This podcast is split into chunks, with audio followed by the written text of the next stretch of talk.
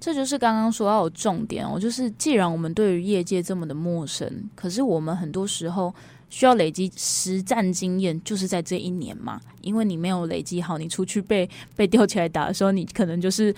一张离职单，你就要 再见拜拜了。所以我就觉得，在这一年的时间，以学生的身份去做学习，或许可以先看到更多，也可以先准备好更多。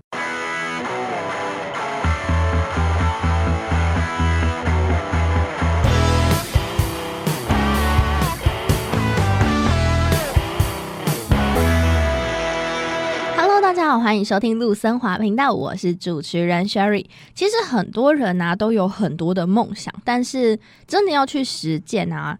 其实有的时候蛮困难的。像是当初要在做一个这样 Podcast 节目，跟大家介绍那么多工作的时候，其实 Sherry 也是想了很久，在朋友的支持下，才真的踏出这个心里的这一个坎。但是呢，在有一个社会企业，他们的工作主要就是要让青年勇敢的突破。那今天我邀请到他们的专案实习生艾莎，然后来跟我们介绍一下。Hello，大家好，我是这次城市浪人的青年顾问部门的实习生艾莎。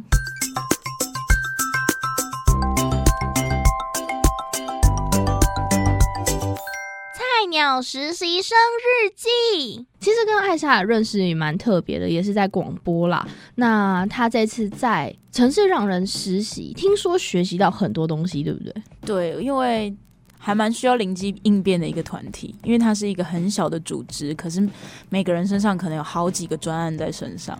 在校园啊，或者是街头，很常看得到城市浪人的牌子，就是代表他们的颜色，就是天空蓝，一架纸飞机的那个形象。嗯、可是，嗯，应该没有很多人都可以了解说城市浪人到底在做一些什么的事情。城市浪人其实他就是在一个活动当中，让青年们去挑战自己。那这个挑战可能是自己，有可能是跟社会，甚至是跟自己的家人。透过这些挑战去了解自己。的意义跟价值，听起来颇抽象的，有没有呃自己曾经经历过的案例可以稍微举例一下？比如他们在活动中会设计不同的活动内容或任务，那这个任务可能是比较冒险式的，可能就是 free hug，你要在西门的街头跟可能收集到三十个 free hard。哇哦，其实没有那么容易。嗯，对。那可是如果是跟社会连接的话，大家都知道在台北车站可能可以有送餐的服务嘛。嗯，可是送餐的话，其实送餐可能只是一个行动。可是，在我们的任务里面是希望了解一个故事，而不是送餐为主要的那个最大目标。所以你就是要踏出不同你的同温层，这已经不是你同温层的事情，这样子。可是是城市让人自己自主去募资做这些活动呢，还是有透过什么样的管道？呃，其实它有两大部门，刚刚说的那个是其中一个部门，就是在做刚刚说的流浪挑战赛。可是其另外一个部门呢，其实就是在跟品牌做不同的合作。当一个单位他希望用城市浪人这样子的模式去服务一群年轻人的时候，他会有点像接案或者是委外的方式来让这个单位也可以透过城市浪人的专业去帮助年轻人。嗯那他们的这样团队会很大吗？其实没有诶、正值五只手指头就数得出来了，这么少？对。可是他们要完成这么大的一个使命，所以他们其实很多时候在浪人挑战赛的学生们，其实慢慢的、渐渐的可能会成为他们其他专案的志工。所以他们的人是这样，嗯、其实他都是互动性的人的流动。嗯、那大家其实虽然正职只有呃，其实不到十位啦，所以这么少的人之后去配合这么多的志工来帮忙，嗯、可是这些志工在不同的专案里面也有不同的学习。哦，就是一边付出，然后一边学习的概念。嗯、对，那你当初是怎么样找到这样的实习工作呢？其实我自己本身对于社会企业非常的有兴趣，那其实当初也是就一个很特别的巧合，嗯，就是城市浪人其实在我的前几名的实习单位，嗯哦、还有做实习的 list，对，可是，在第一时间我去查了他们资料的时候，他们并没有收暑期实习生哦，他们希望有长期的合作，可能是学期性的或学年性的合作，嗯、而不是二十天工作完就拍拍屁股就没有了。对，可是就刚好他们接的某一个专案到慈济大学来做说明会，嗯，那我也不知道是他们就是是承浪委外的。所以就刚好在那个契机下，刚好跟执行长聊天聊了有点久，之后就透露对这个单位很有兴趣。嗯，之后就是单位这边就说，那你不妨把履历丢来试试看，或许还有机会。嗯、就因为这样子的机会，就顺利的入，就是当实习生这样。嗯，那在这个实习的过程中，你一共接触了几个专案呢？在这个实习二十个工作天，短短的二十个工作天，嗯、接触到了三个案子。那这三个案子其实也都蛮不一样的，有海外的团体，嗯、也有国内知名的团体，那也有一个就是政府的团体。其实每个团体的需求真的是不一样，就要去配合不同的需求，去做出不同的设计方案，这样子。这三个案子都是从开案到结案都有接触，欸，因为二十个工作天其实实习这样超级少的，真的看不到什么，嗯、所以我大部分都是在提案的阶段，就是制作提案的简报，帮忙一起创意啊发想，对对对对，每天都在动脑会议。那你觉得你在这过程中学习到什么东西？哦，我觉得最大的差别跟学校之间不一样的地方，就是我们在学校可能累积的经验，可能对于业界来讲其实是有落差的。我觉得这是我们出去实习最大的一个看见世界的地方吧。嗯、光是可能在报价啊，或者是说在于一些估计的东西，可能学校估计方法跟出去社会的估计方法完全不一样，所以就会其实有时候看到那个报价的时候，督导也会啊，你怎么这样写？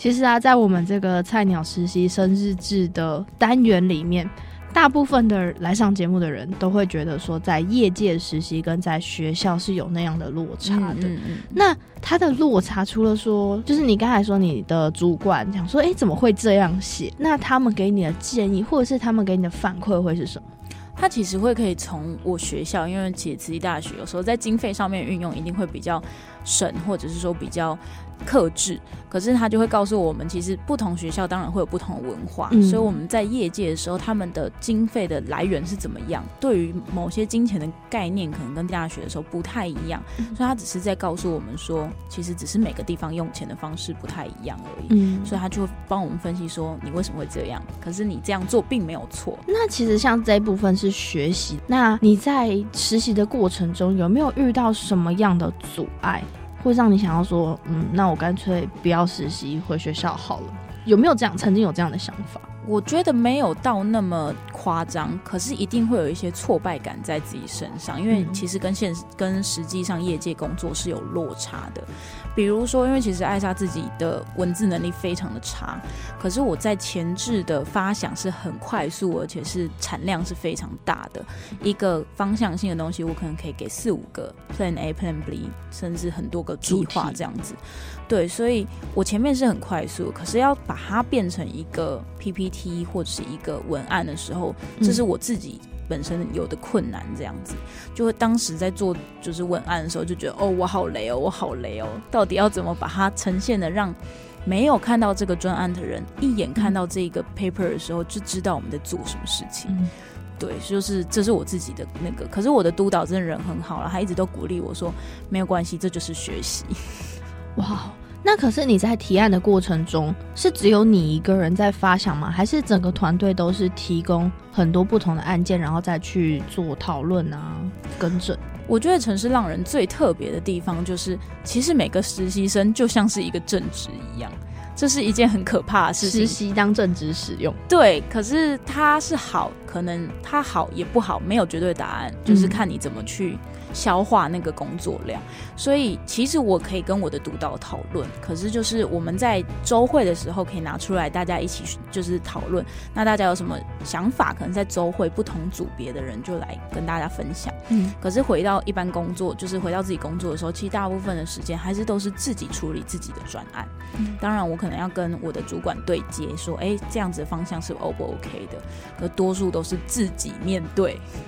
哇哦！可是，嗯，听你实习结束之后，嗯，你在开学，因为大四升大四课程还是比较少的。嗯，我听说你是有跟原来公司说愿意回去当志工，为什么会就是明明专案要把它变成文字是这么的困难，对你来说，可是你还是愿意回去呢？这就是刚刚说到的重点哦，就是既然我们对于业界这么的陌生，可是我们很多时候需要累积实战经验，就是在这一年嘛，因为你没有累积好，你出去被被吊起来打的时候，你可能就是。一张离职单，你就要再见拜拜了。所以我就觉得，在这一年的时间，以学生的身份去做学习，或许可以先看到更多，也可以先准备好更多，这是我想要的。对，所以才会有这样子的想法，要去做这件事情。如果今天呢，有学弟妹也想跟你一样，也都到城市浪人去做实习，你会想给他们什么样的建议？需要先做什么样的心理准备？